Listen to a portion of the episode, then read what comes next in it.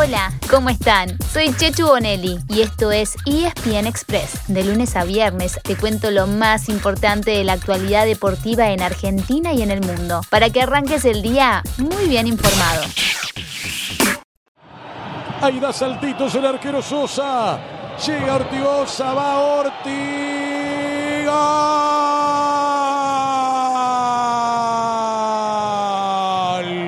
De tiro penal pone Independiente 1, San Lorenzo 1.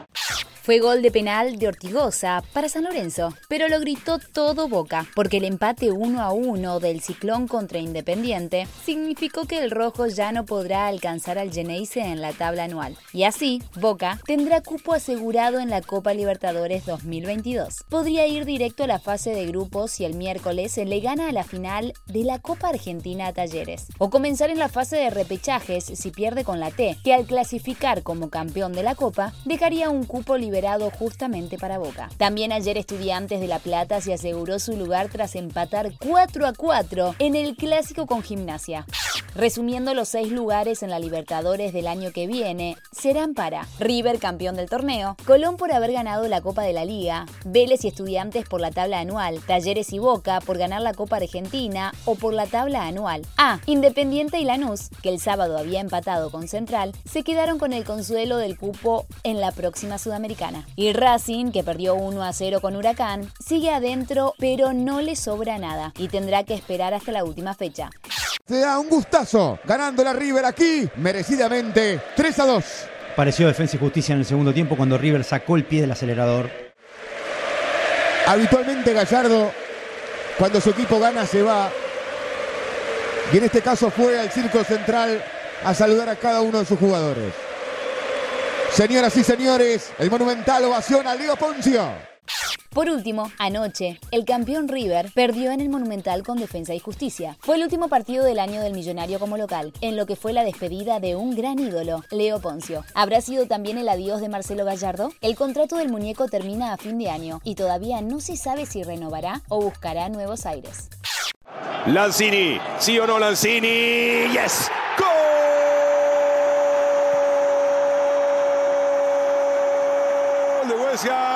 Manu Lanzini de 10 lo remató.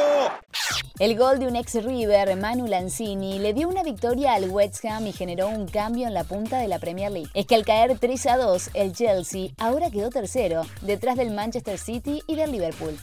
También hubo goles argentinos en España y en Italia. En la liga, con asistencia de Marcos Acuña, Lucas Ocampos anotó para que el Sevilla le gane 1 a 0 al Villarreal y se quede como único escolta del Real Madrid. En la Serie A, la Juventus está lejos de la punta, pero hubo gol de Paulo Dybala para la victoria 2 a 0 ante el Genoa. También hay nuevo puntero, y es el Milan, seguido por el Inter, ya que el Napoli perdió con el Atalanta.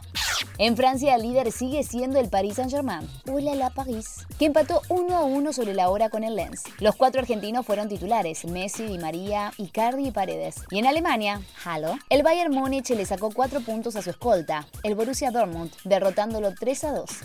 Si de argentinos hablamos, este fin de semana hay que empezar por un equipo de campeones del mundo. Los Leoncitos cerraron un Mundial Junior soñado, venciendo 4 a 2 a Alemania en la final. Lautaro Domenech está endiablado. Pelota profunda para que juegue el equipo argentino en ataque. Va Agostini, sin arquero. La chance del equipo argentino. ¡Gol! Gol de Argentina, Franco Agostini para asegurar la victoria de los Leoncitos en el cierre del partido. Los Leoncitos serán campeones del mundo.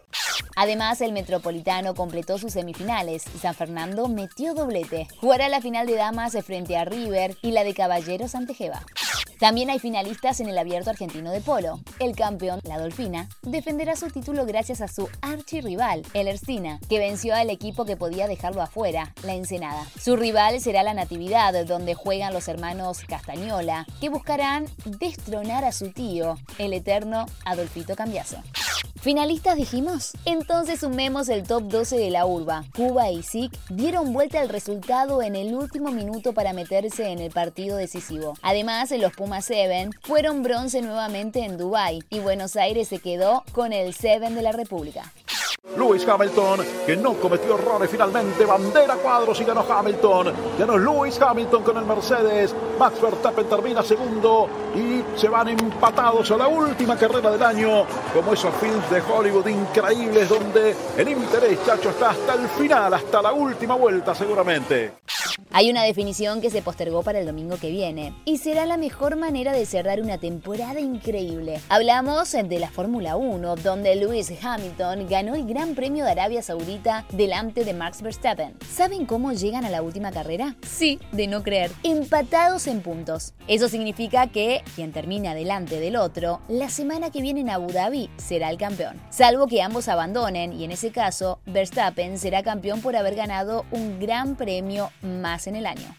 Polo, rugby, Fórmula 1, todo se define el fin de semana que viene y habrá que tener mucha paciencia. O entretenerse con la Champions, la Copa Argentina y mucho más. Pero de eso, mejor les contamos mañana. Y así llegamos al final de nuestro episodio de hoy. Soy Chechu Bonelli y de lunes a viernes te traigo las noticias deportivas más relevantes para que arranques el día muy bien informado. Te espero en el próximo ESPN Express. Y no te olvides, dale clic al botón de seguir para recibir una notificación cada vez que haya un nuevo episodio disponible. No te vas a arrepentir.